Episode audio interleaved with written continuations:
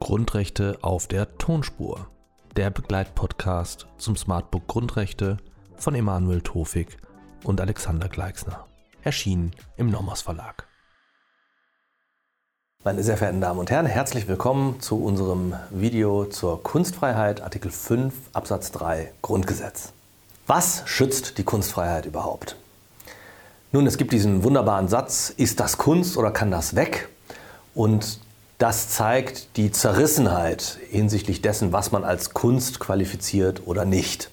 Die Kunsttheorie selbst kann nicht abschließend erklären, was Kunst ist, sodass rechtlich nicht an eine herrschende Definition aus dem jeweiligen Bereich angeknüpft werden kann. Aber genau das ist auch das besondere Merkmal von Kunst und des Kunstlebens. Die Avantgarde, wenn Sie so wollen, zielt gerade darauf ab, die Grenzen der Kunst zu erweitern, zu sprengen und das Misstrauen von Künstlern gegen starre Formen oder strenge Konventionen ist gerade ein Element, das Kunst in besonderer Weise auszeichnet. Das sind die Eigenheiten des Kunstbetriebs, die dann natürlich auch rechtlich zu respektieren und zu schützen sind. Daraus ergibt sich, dass die Definition naturgemäß schwierig ist. Und damit erklärt sich, dass es verschiedene Kunstbegriffe gibt, auf die wir dann gleich im Einzelnen zu sprechen kommen werden.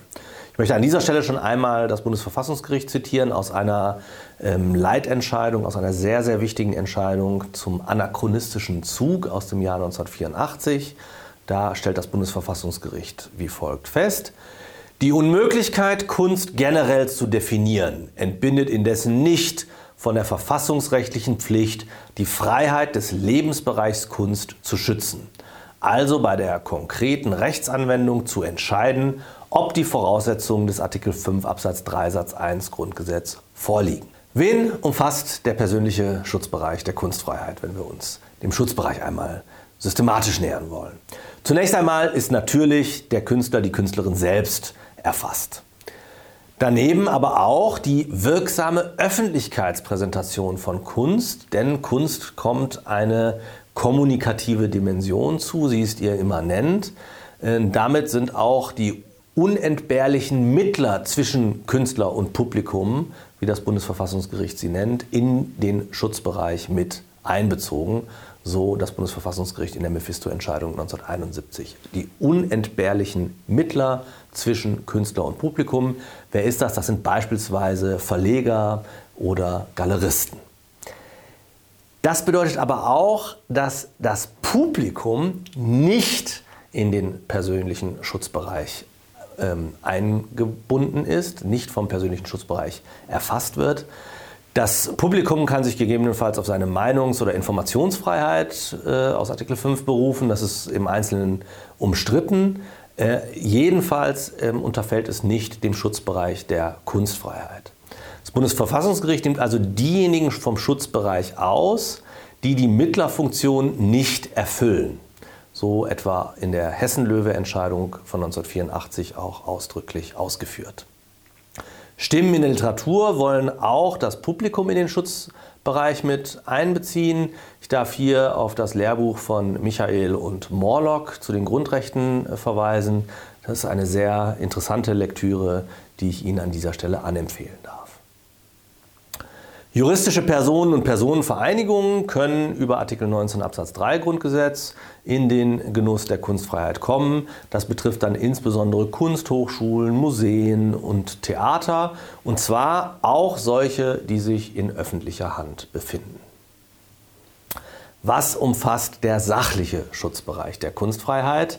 Nun, hier kommen wir wieder zurück zu dem Phänomen, dass Kunst letztlich nicht zu definieren ist. Deshalb kann es auch keine starren Grenzen zur Bestimmung dessen geben, was Kunst ist. So eben das Bundesverfassungsgericht 1984 in der Entscheidung anachronistischer Zug. Deswegen gelten verschiedene Kunstbegriffe nebeneinander.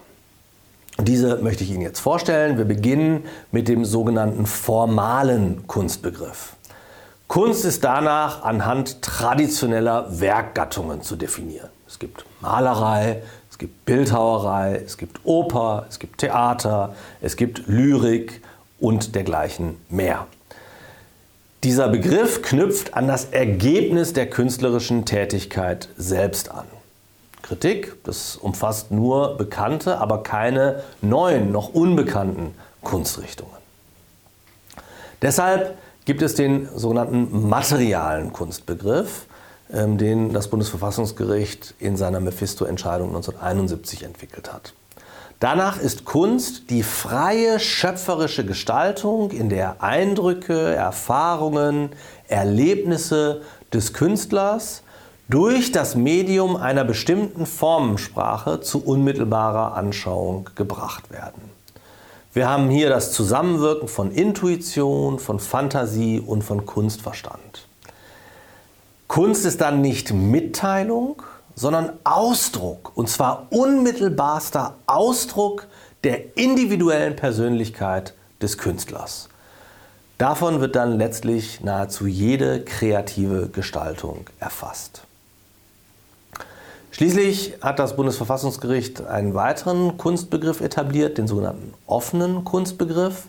Danach ist Kunst jede künstlerische Äußerung, die wegen der Mannigfaltigkeit ihres Aussagegehalts einer fortgesetzten Interpretation zugänglich ist und der dadurch immer weitreichendere Bedeutung entnommen werden kann. Das ist eine praktisch unerschöpfliche vielstufige Interpretationsvermittlung, die damit zum Kern des Kunstbegriffs wird. Das sind die drei Kunstbegriffe, die nebeneinander Anwendung finden. Es ist also nicht so, dass sie alternativ gelten, sondern sie gelten nebeneinander. Was ist der Gewährleistungsumfang der Kunstfreiheit? Nun, wir unterscheiden hier den Werkbereich und den Wirkbereich künstlerischer Betätigung. Auch das hat das Bundesverfassungsgericht in der Mephisto-Entscheidung 1971 festgestellt. Was meinen diese beiden Begriffe? Werkbereich meint letztlich den gesamten Prozess des künstlerischen Schöpfens und Gestaltens. Also die Idee, die Vorbereitung und die Herstellung des Kunstwerks fallen alle in den Werkbereich.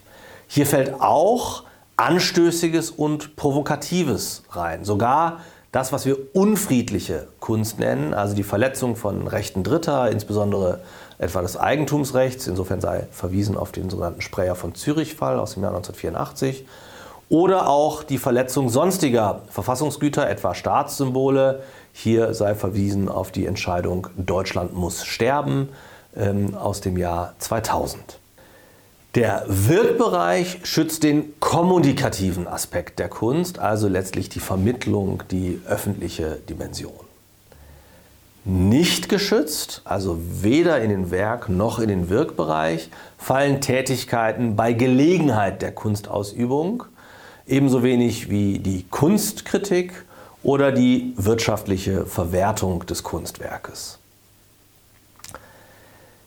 Ich habe gerade eben kurz über unfriedliche Kunst gesprochen und gesagt, dass auch diese vom Werkbereich umfasst ist, damit vom sachlichen Schutzbereich der Kunstfreiheit umfasst ist. Was spricht eigentlich dafür, dass auch etwa Provokatives oder Staatskritik vom Schutzbereich der Kunstfreiheit erfasst wird?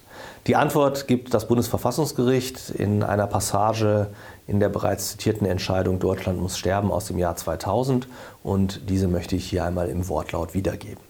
Das Landgericht führt aus, der Beschwerdeführer könne sich nicht auf die Kunst- bzw. Meinungsfreiheit berufen, da der Schutzbereich dieser Grundrechte durch 90a Absatz 1 StGB eingeschränkt sei. Damit verkennt es, dass für die Kunstfreiheit weder die Schranken des Artikel 5 Absatz 2 Grundgesetz noch die des Artikel 2 Absatz 1 Halbsatz 2 Grundgesetz gelten. Im Lichte des Artikel 5 Absatz 3 Satz 1 Grundgesetz darf der Schutz des Staates und seiner Symbole nach 90a StGB aber nicht zu einer Immunisierung des Staates gegen Kritik und selbst gegen Ablehnung führen. Vielmehr bedarf es stets einer einzelfallbezogenen Abwägung der widerstreitenden Verfassungsgüter. Daraus lässt sich ableiten, dass eben die Kunstfreiheit auch in diesen Situationen greift.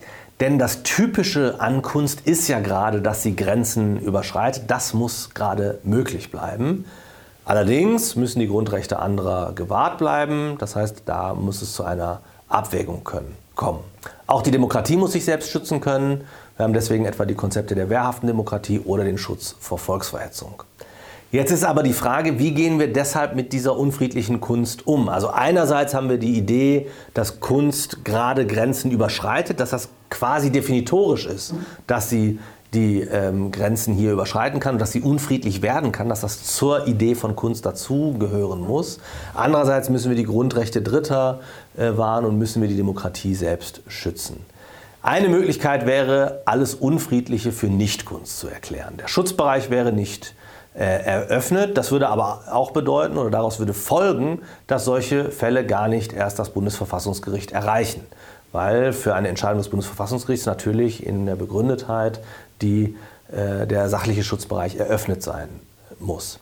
Das wiederum könnte ein Einfallstor für Zensur darstellen. Also der Staat könnte sich in den Worten des Bundesverfassungsgerichts immunisieren äh, gegen Kritik, indem er eben etwas äh, gesetzlich zu unfriedlicher Kunst macht. Das würde dann nicht mehr in den Schutzbereich ähm, fallen und würde nicht mehr vom Bundesverfassungsgericht ähm, kontrolliert. Und das könnte letztlich Systemkritik unmöglich machen. Das ist aber entscheidend für unsere Demokratie auch, dass Systemkritik möglich bleibt. Besser ist deshalb, den Schutzbereich auch für unfriedliche Kunst zu eröffnen. Und diese Konflikte, diese Rechtskonflikte, etwa mit dem Prinzip der wehrhaften Demokratie oder mit den Grundrechten Dritter, ähm, in der Abwägung zu ähm, thematisieren. Dadurch, wenn wir den Schutzbereich äh, eröffnen, bleibt der, die Kontrolle durch das Bundesverfassungsgericht erhalten und die Grundrechte Dritter und die demokratischen Anliegen könnten trotzdem geschützt werden. Sie würden eben bei der verfassungsrechtlichen Rechtfertigung, bei der Kollision der Rechtsgüter Berücksichtigung finden. Das bedeutet im Ergebnis, die Demokratie kann auch geschützt werden, wenn Unfriedlichkeit bei der Abwägung ähm, im Rahmen der verfassungsrechtlichen Rechtfertigung berücksichtigt wird. Ähm, allerdings wird dadurch politische Zensur erschwert und das spricht eben dafür, dass wir insgesamt auch die unfriedliche Kunst mit in den Schutzbereich ähm, von Artikel 5 Absatz 3 Satz 1 äh, einbeziehen.